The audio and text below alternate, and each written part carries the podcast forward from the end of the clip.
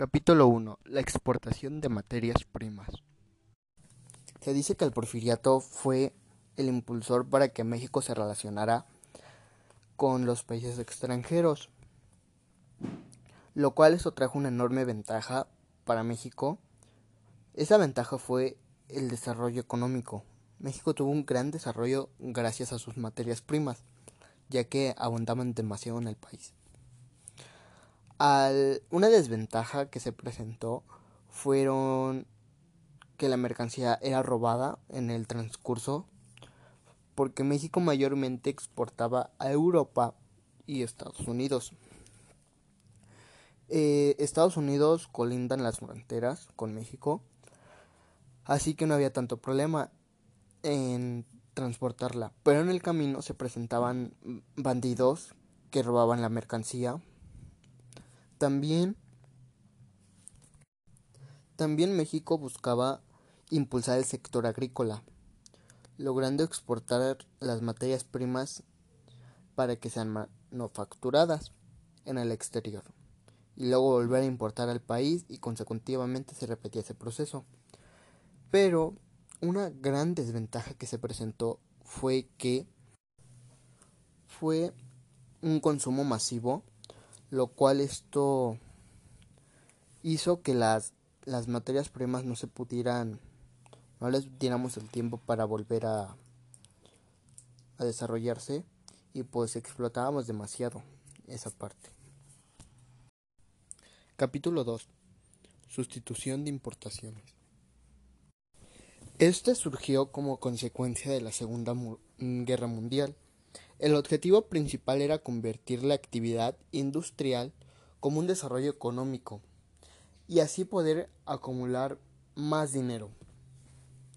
Mayormente el objetivo principal era conseguir que México se convirtiera en un país autosuficiente, por lo que se, se nacionalizaron las industrias petroleras y ferroviarias se estimularon las ramas del comercio y la manufactura.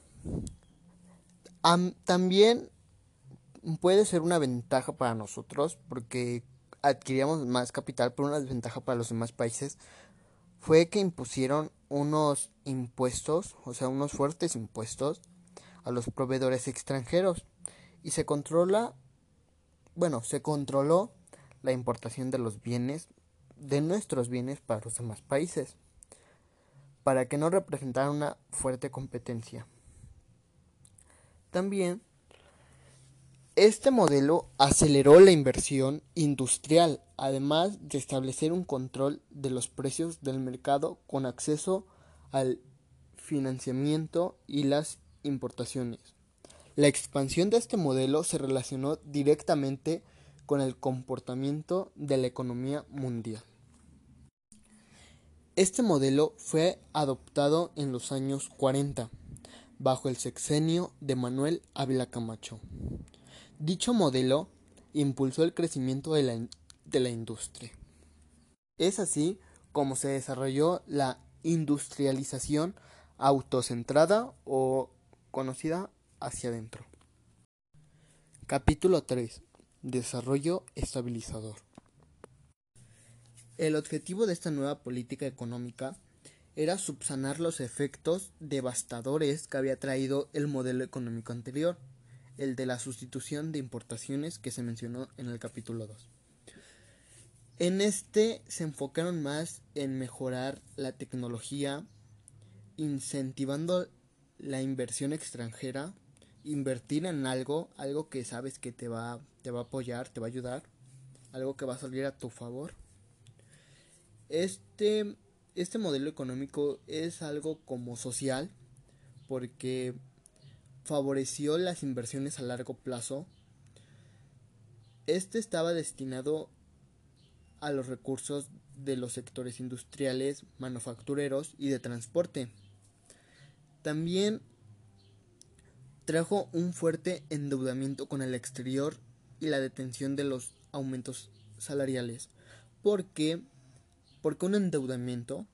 Porque esa persona del extranjero que nos proporcionaba el dinero y no salía bien como estaba planeado, obviamente se hacía una pérdida. Al hacer esta pérdida, nosotros perdíamos y la persona perdía. Entonces quedábamos a deberle el dinero y como esto sucedió con demasiadas personas, esto trajo un endeudamiento. También hubo una indemnización de pago de impuestos. Algunos presidentes implicados en este modelo fue Adolfo Ruiz Cortines, Adolfo López Mateos y Gustavo Díaz Ordaz. Este fue el periodo con mayor apogeo económicamente en el ciclo económico de México. Los encargados de dirigirlo fue Antonio Ortiz Mena, secretario de Hacienda, y Rodrigo Gómez, presidente del Banco de México. Capítulo 4 Modelo de desarrollo compartido. Este modelo buscaba corregir las consecuencias negativas del modelo anterior. Para esto necesitaba actores productivos que participaran. Estos eran Estado, trabajadores y empresarios. Esa estrategia permitió dotar al país una red de comunicaciones, infraestructura industrial, incrementos de crédito y tierras irrigadas, escuelas, hospitales, universidades, que elevaron el bienestar de la clase media de la población. Sin embargo, dio lugar también a obstáculos que complicaban la capacidad de la economía para que se desarrollara de forma armónica, proporcionando distorsiones en la distribución del ingreso entre factores, regiones y personas. Esto trajo una ventaja que fue la subsistencia en la agricultura. También se agravaron los rasgos sociales, se realzó la dependencia económica, financiera y alimentaria. Pero claro, como toda ventaja tiene su desventaja, la desventaja de esto fue que empeoró la competitividad de la industria y surgieron dificultades en la balanza de pagos.